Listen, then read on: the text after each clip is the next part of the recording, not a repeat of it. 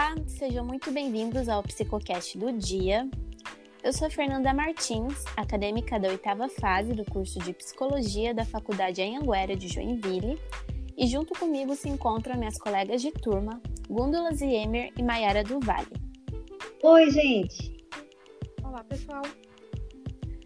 Bom, nosso intuito através dessa gravação é fomentar o conhecimento e levar informações de qualidade e cientificamente comprovadas para todos os ouvintes. É, hoje a gente vai começar abordando acerca do tema da ansiedade pela perspectiva da psicologia a partir da terapia cognitivo-comportamental. Bom, é importante a gente pontuar, antes de dar entrada nesse tema, né, meninas, que no século XVIII a ansiedade era vista como um distúrbio do órgão sintomático, como um taquicardia pela disfunção do coração, e apenas no final do século XIX, o tratamento e o estudo da ansiedade foram designados à seção psiquiátrica. É isso mesmo, Fernanda. Podemos perceber que a resistência que a sociedade apresentava na época pelas questões de ordem psicológica, onde elas eram vistas como algo mais físico do que emocional. É isso mesmo, Mai. De acordo com o Dicionário Técnico de Psicologia do ano de 2006, a ansiedade pode ser entendida como aquele estado emocional desagradável, bem conhecido por todos nós, de apreensão diante de alguma suspeita de perigo ou ameaça, ou até diante de evento futuro que provoca alguma inquietação, gerando sensações físicas como tremedeira, mão fria, suores, taquicardia, respiração mais rápida, por exemplo. É, é importante destacar também que a ansiedade ela é uma emoção funcional quando leva o sujeito a ser produtivo e se preparar bem para os eventos futuros. No entanto, quando ela atinge níveis exagerados e impede ou atrapalha o desempenho do indivíduo, ocasionando muitas limitações e perdas em todas as áreas da vida desse sujeito, ela já passa a ser patológica. É, o conceito de ansiedade, na medida que ela se torna patológica, dessa forma que a gente está falando, é, ele pode ser definido conforme a publicação da última versão revisada do DSM-5 em 2014, onde ele ressalta que os transtornos de ansiedade são caracterizados por medo excessivo e perturbações no comportamento persistentes e por períodos inapropriados ao nível de desenvolvimento do sujeito. Então, dessa forma, a gente pode compreender com todas essas colocações que o medo é a resposta emocional à ameaça iminente, real ou percebida, enquanto a ansiedade é a antecipação de ameaça futura. Bom, gente, é, agora que a gente conseguiu compreender né, o conceito de ansiedade, a diferença de um estado comum para o patológico, vamos discutir um pouco acerca da terapia cognitivo-comportamental utilizada dentro da psicologia com a acadêmica Gundula. Então, a terapia cognitivo-comportamental, ou seja, a TCC, foi criada por Aaron Beck em 1956. Mas o que vem a ser o termo cognitivo? O termo cognitivo, ele se refere ao conhecer, ou seja, à aprendizagem, se refere àquelas funções cognitivas que nos levam a aprender, a conhecer as coisas, que podem ser atenção, percepção, sensação, pensamento, ou seja, como a pessoa interpreta, percebe ou pensa sobre si, o outro e o mundo ao seu redor. A terapia cognitivo-comportamental, ela parte desta premissa de que o pensamento gera emoção e comportamento. Logo, eu penso, então eu sinto, então eu faço. Sentimos aquilo que nós pensamos. Não é o evento em si que gera as emoções e comportamentos, mas sim o que nós pensamos sobre este evento. Por isso, o mesmo evento ele pode gerar pensamentos diferentes entre as pessoas e, consequentemente, esses pensamentos geram emoções e comportamentos também diferentes.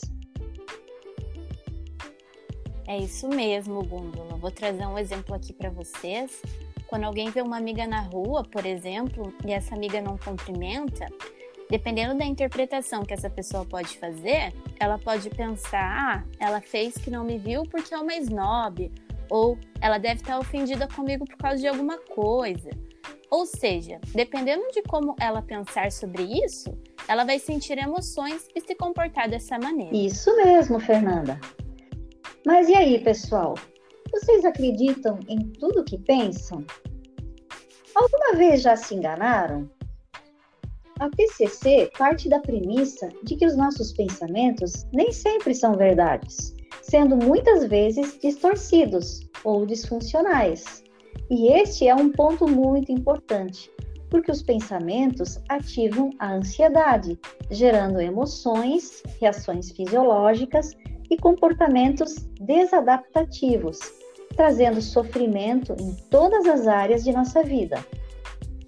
A TCC, ela busca identificar as distorções desses pensamentos.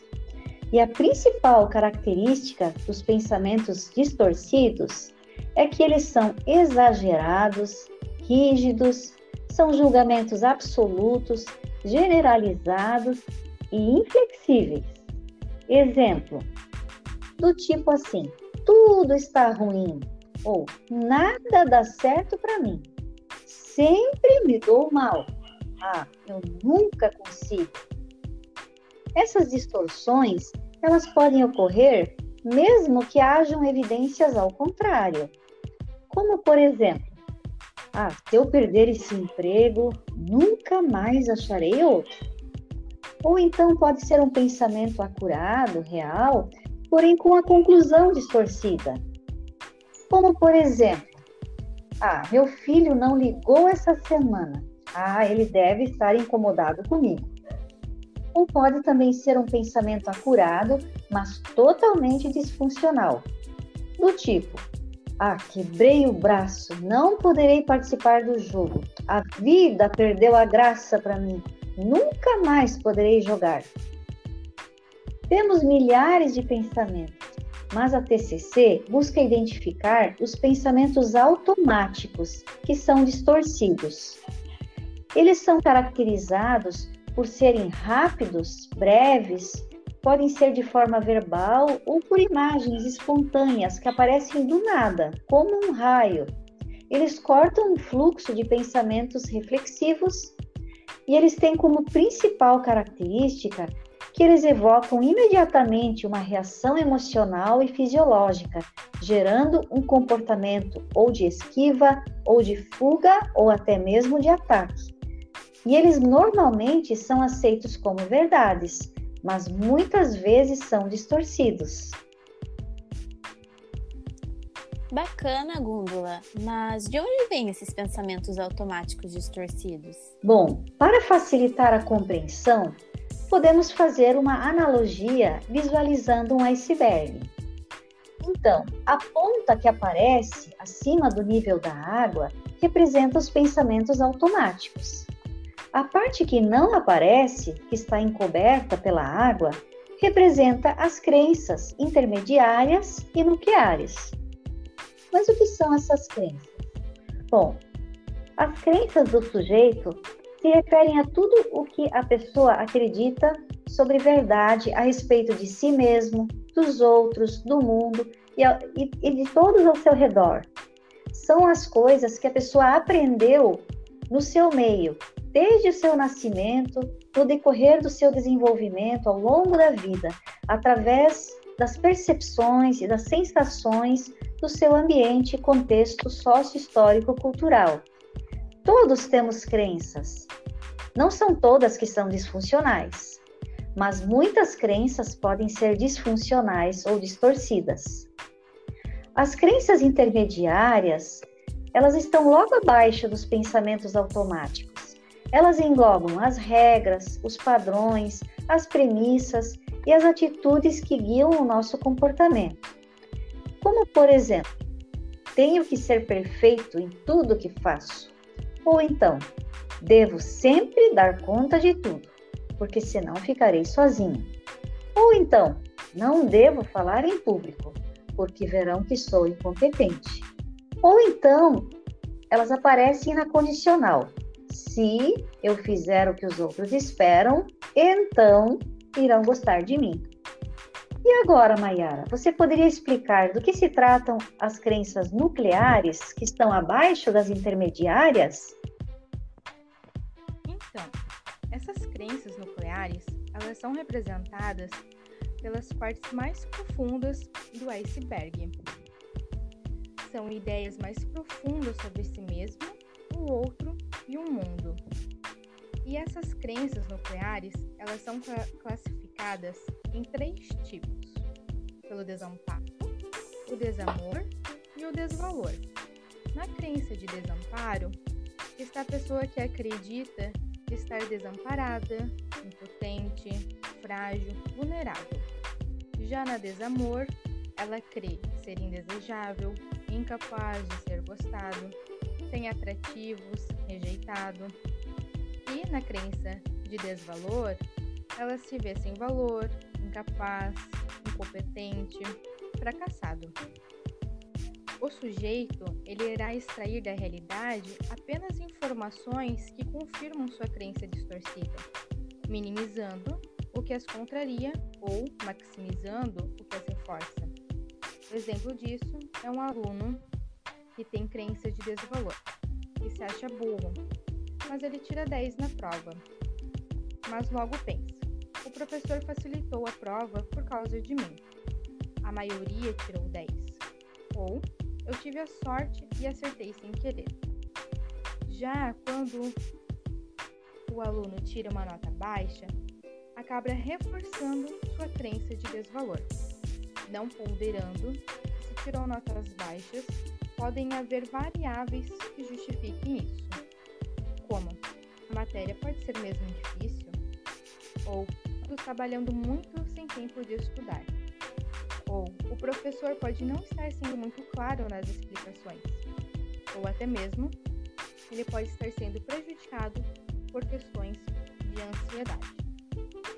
A temática principal da ansiedade é perigo e ameaça, sendo ativada por pensamentos automáticos, evocados pelas crenças intermediárias e nucleares sobre o sujeito que muitas vezes são distorcidas e disfuncionais.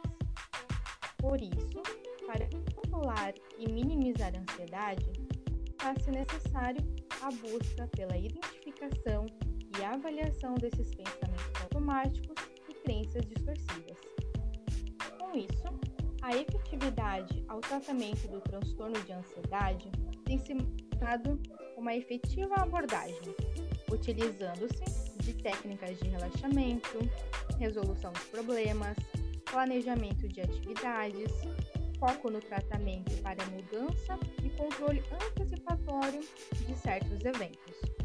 Além disso, pode ser associado a mindfulness, técnicas de respiração, relaxamento, entre muitas outras. Concluindo, não acredite em tudo o que pensa, reveja e remodele suas crenças, especialmente quando estiver ansioso, pois ela é primeiro pensada e depois sentida. Bom, pessoal, agradecemos a todos os ouvintes desta gravação. Esperamos que tenha sido um momento benéfico, que tenha contribuído para a aquisição de conhecimento de vocês. Lembrando que, caso você se tenha identificado com algum dos sintomas abordados aqui e eles estejam interferindo na sua vida, procure um profissional da área da psicologia. Bom, gostaríamos de deixar aqui também uma sugestão de livro aos estudantes de psicologia e demais interessados na abordagem aqui tratada, chamado Terapia Cognitivo-Comportamental, Teoria e Prática, de Judith Beck, que é a filha do criador da, te da terapia cognitivo-comportamental, do ano de 2013, e a série Explicando a Mente, que também está disponível dentro da plataforma da Netflix, onde aborda como o cérebro controla a ansiedade, os sonhos, a memória, entre outros. Obrigada pela atenção de cada um e até o próximo Psicocast.